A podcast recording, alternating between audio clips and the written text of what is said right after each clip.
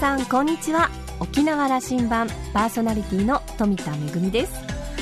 ハロウィンのグッズをよく見かけるようになりましたけどいつからこんなにハロウィンって盛り上がるようになったんでしょうか。昔はこういうのってやらなかったかなと思うんですけどここ23年ですかね。結構あのハロウィンに合わせて仮装パーティーをやったりそれから飾り付けをしたりグッズをねちょっと飾ったりっていうのを見かけるようになりました。私あんまりあの仮装とかしたことがないんですけれどもただ一度ですねあのハロウィン用に大きなかぼちゃをくり抜いてランタンを作ったことがあります。結構楽しかったような記憶がありますがもうはるか昔のことなので今年はちょっとやってみようかななんて思ってます。さあ沖縄羅針盤今日も5時までお届けいたします。どうぞお付き合いください。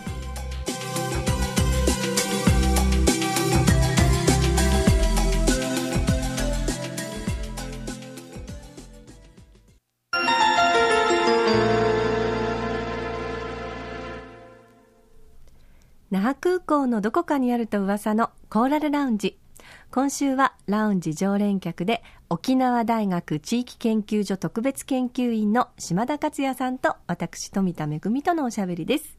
島田さん先日ですね世界一周の旅にお出かけになったということでその旅のお土産話を伺ってみたいと思います。それではどうぞ。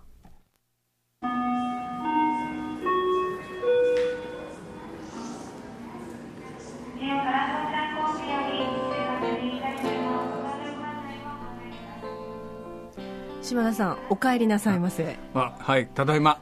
なんか日焼けもしてますし、あのー、長旅だったようですね。行ってきました。僕はあの今年の初め頃にそんな話は富田さんにしてましたかね。そうですね。確かあの春頃にあのお話をした時になんかちょっと長旅に出るかもよみたいなお話を。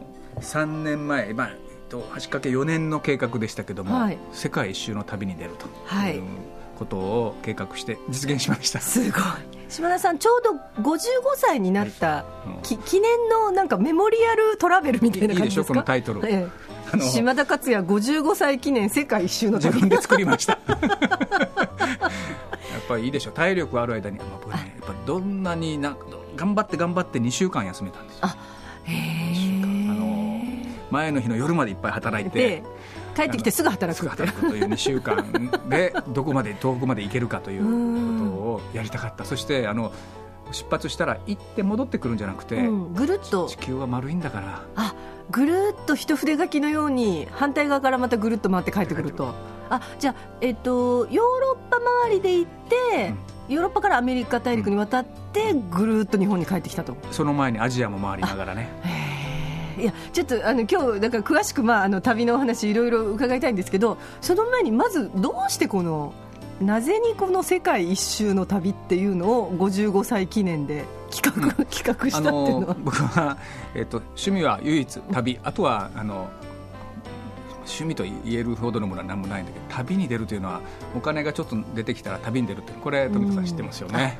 うん、もうやっぱりあのなんていうんですかね新しいものに出会うとかいろんな美味しいものを食べるとか以上に、うんこう自分がおろおろするっていうのがちょっと面白いなっていうのをやっぱりあの、旅では思ってましてあの 日本にいるとね沖縄にいるとあの普段の生活の中でこうルーティンみたいなのがあってそれはそれで心地いいんですけどもう全然予期せぬことが起こった時に果たして私ってどう動くのみたいなのっていうのは面白いですよね。やっぱりあの20世紀最大のはい、あの発明というか開発商品は旅だと言われてるんだけど、まあ、19世紀からあったんだろうけども20世紀これが大衆文化になったわけでしょ。うね。はいそう思いますよね。そうですね。まああのどんなにあの経済が収縮しても小さくなっても、旅だけはみんなそうですね。どんどんどんどん物はもういいけども、どっかに行きたいと。そうですね。でまたあのいろんなこう旅のツールもたくさん出てきて旅も以前よりはしやすくなってるっていうのもありますよね。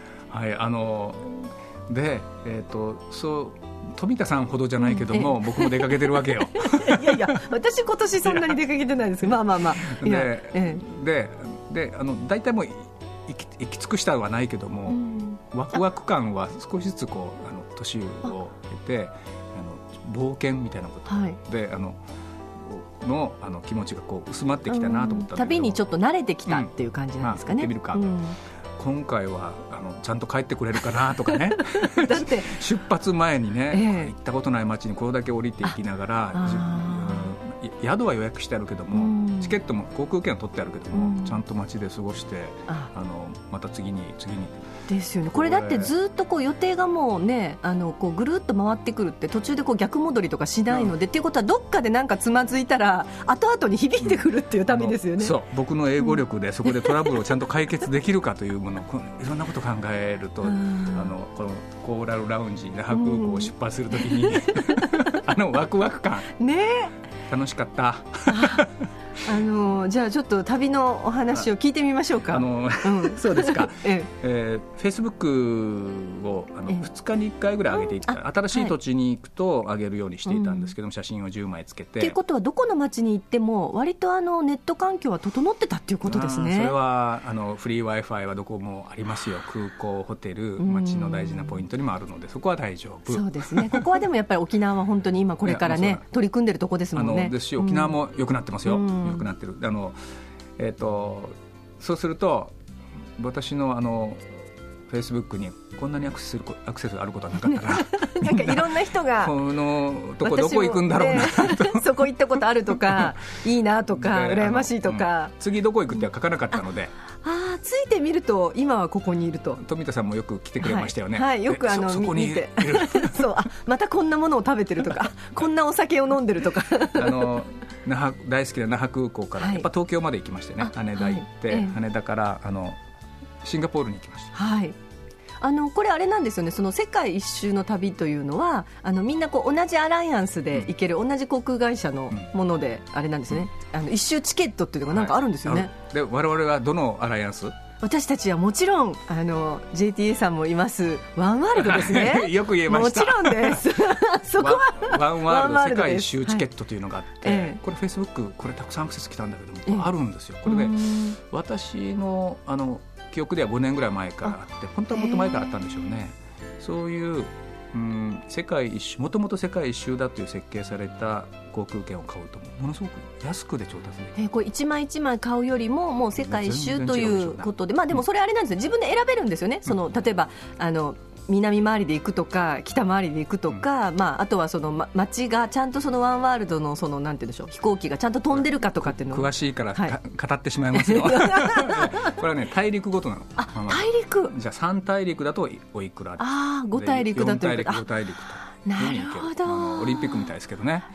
僕はさすがに2週間なので3大陸だと。3大陸。アジアとヨーロッパとアメリカを回って一周して帰ってくるよというチケットを買うんだけどもいくらぐらいで買えると思います？えーでもこれなんかどどどうでしょう、いやもうなんか想像30が万円台から買える。えー、そうなんですか？30万円台から。へで、えー、と私が買ったチケットは、ええ10日以上うん。1年未満で世界一周してきなさい。ではあ3つの大陸を行っていいですよと、うん。で15回飛行機乗っていいです。へえ。あこういうじゃあその枠組みの中であれば自分でそのここの町に行きたいとかっていうのを選んで組み立てていくんですね、それもねあのかなりソフトがシステムがあって、ええ。そこそのソフトでアプリでうん。この街とこの街とこうあのポイントを入れていくと、え自分でその航空会社の、うん時刻表を見ていくんじゃなくて、うん。ああの自動でえ選んでくれる。こういう風なルートがありますよって出してくれるんですよ。へえすごい便利。やりやってみたいやこれこれだけでも楽しい。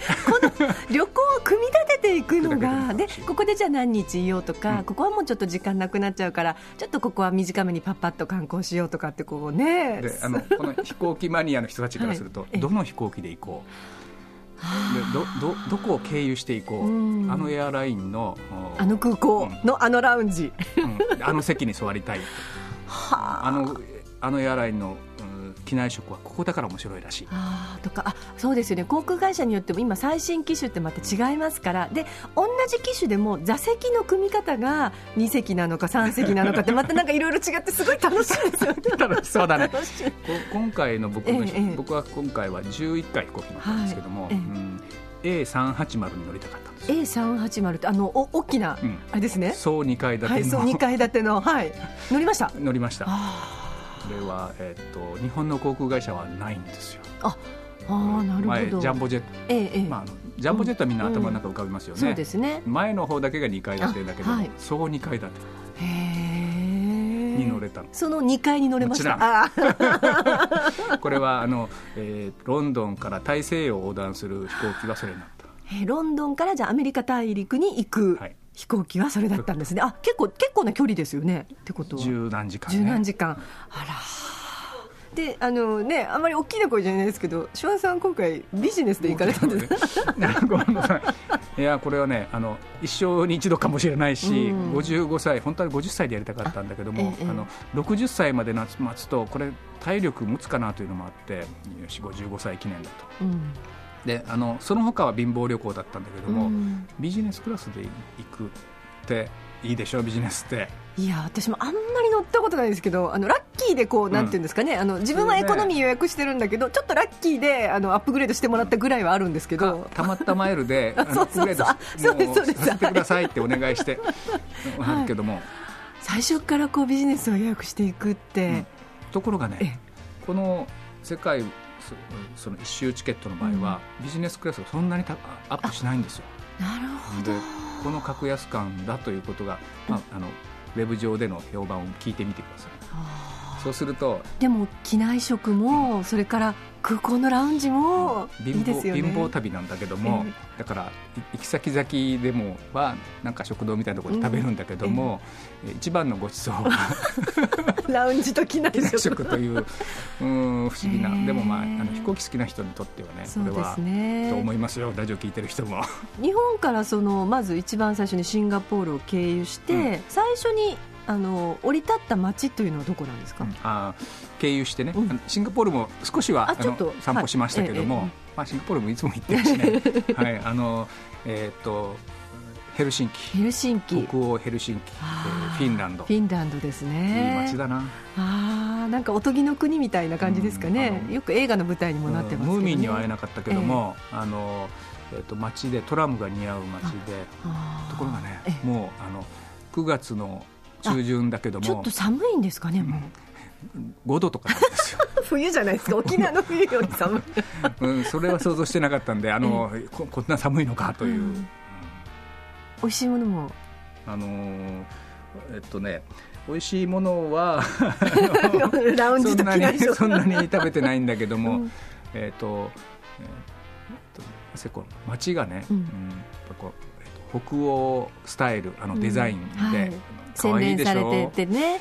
でごてごてしてないんですよね、うん、シンプルでね。人があの少ないし、はい、うん、であと北欧の方ってみんななんて言ったらいいんでしょう？余裕があるって言ったらいいんですかね。あの旅行者にもすごく優しいですよねなんか、うん、そそんなことは思いませんでした？どうでした、うん、あのー、優しい、そうね。あのゆったりしてますよね。そうですね、あの大都会しか行ってなかったわけなのでその、うん、あのヘルシンキって首都なのに、うん、その田舎を備えていて、大変落ち着く街でしたね。大人の街っていう感じなんですかね、うん、でそっからいよいよ、ねちょっと賑やかな街に行くわけですね、ロンドンを経由してバルセロナに、バルセロナスペインのバルセロナオリンピックが開催された街でもありますけど、私も一度だけ行ったことありますけど、あの街中にいろんなあのガウディの建築があったりとかして、楽しいとこですね。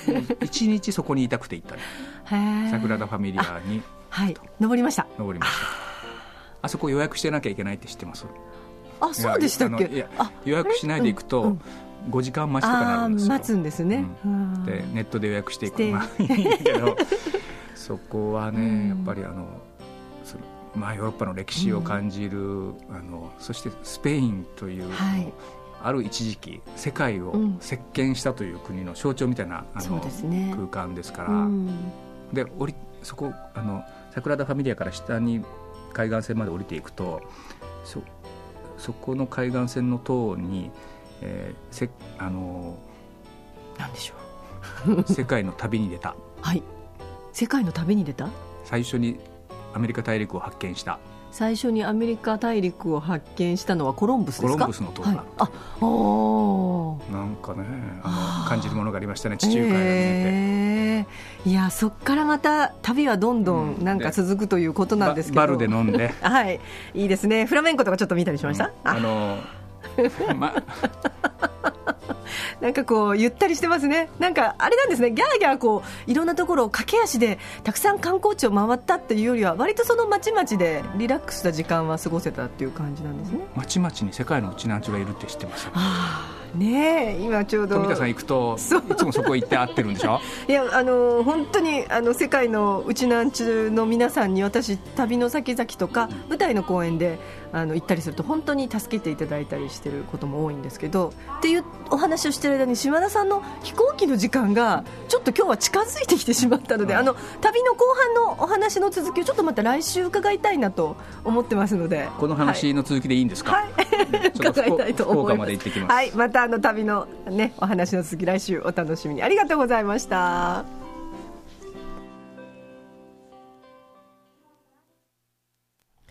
羨ましい あの 私の今手元にですね、その柴田さんがご自身で作られたというあの旅程表っていうのがあるんですけど、何月何日の何時に何とかの飛行機に乗って、えー、どこどこで過ごしましてみたいな旅程表があるんですけれども、あの一番最後のページにですね、あの世界地図が載ってまして、そこをこう一筆書きで回っていくという 点線がこう繋がってる、えー、絵があるんですけれどもね、まあいつかこういう旅にも出てみたいな、なんていうふうに思いますが、え、旅の後半のお話はですね、また来週お届けしたいと思います。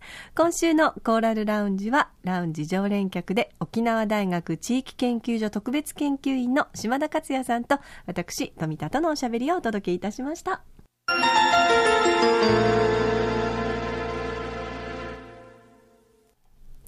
めぐみのあしゃぎだよりのコーナーです。今日は舞台公演のお知らせですよ。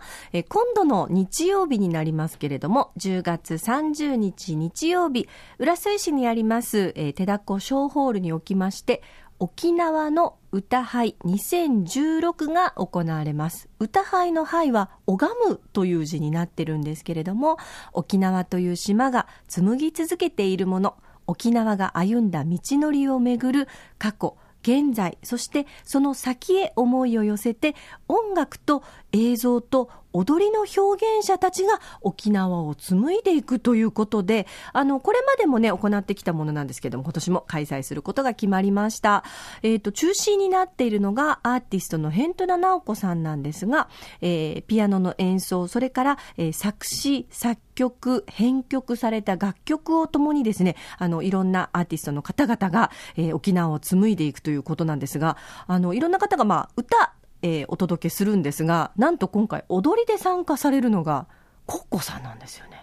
実はあの、ヘントナ直子さんとコッコさんってもともとあの同級生だったようで、あの、交流があったそうなんですけれども、えー、コッコさん普段はまあ歌者として活躍されてますけれども、実はもともとは沖縄でバレエをね、あの、習ってたということで、時々あのね、あの映像の方でもその美しいダンスを披露してくださったりしてますけれども、えー、今回コッコさん踊りで、えー、出演ということで、そこに、えー、ヘントナ直子さん作曲の、まあ、ピアノの演奏ですとか、えー、堀内かな子さんの歌歌三振ですとか、それにまあ沖縄の笛が入ったり、歌三振が入ったり、えー、パーカッションなども入るんですけれども、そこにですね、さらに、えー、山川さやかさんの絵と、斎藤洋平さんの映像も加わるということで、えー、どんな舞台になるのかとっても楽しみですね。あの、私も実は今、自分の、えー、舞台作品の中で、えー、影絵とか、それからあの映像を一緒に生のね、ライブの舞台と一緒に組み合わせていこうということをやってるんですけれども、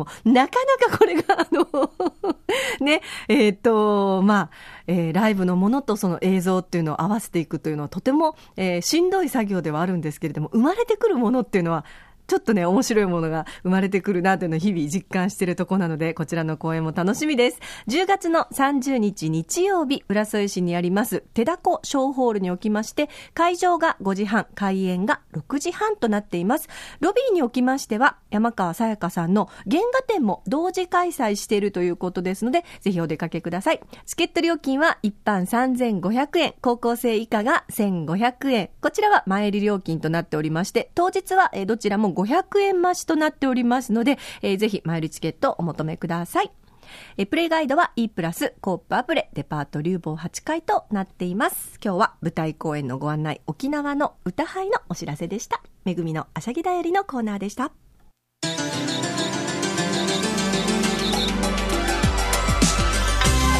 沖縄羅針盤はインターネットを利用したポッドキャストでも配信中です。沖縄羅針盤もしくはラジオ沖縄と検索してホームページからアクセスしてお楽しみください。沖縄羅針盤今週も最後までお付き合いいただきましてありがとうございました。そろそろお別れのお時間です。パーソナリティは富田恵でした。それではまた来週。